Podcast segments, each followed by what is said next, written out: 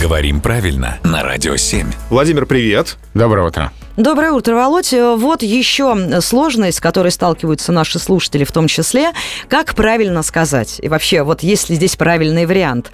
Более лучший, наиболее лучший, либо так говорить категорически нельзя? Э, Очень хороший вопрос, потому что слово «лучший» вроде бы это уже превосходная степень. Да. Но ведь бывают ситуации, когда нам особенно для выражения какой-то экспрессии, эмоции, хочется сказать, что это еще лучше. Да. И не случайно поэтому столько споров о выражении «самый лучший», которое тоже вроде бы избыточно, но при этом встречается очень часто. И даже в словарях его можно встретить, потому что очевидно, что просто «лучший» бывает недостаточно. Вот у нас тут все лучшие собрались, а из них надо кого-то или что-то выбрать, кого на первое место поставить. Вот он самый лучший.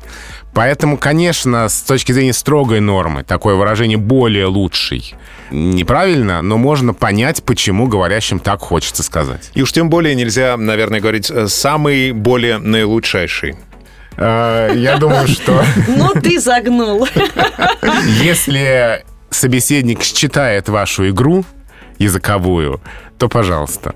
Главное, Это- чтобы он понял, что это игра. Это ведь ты про себя? Да.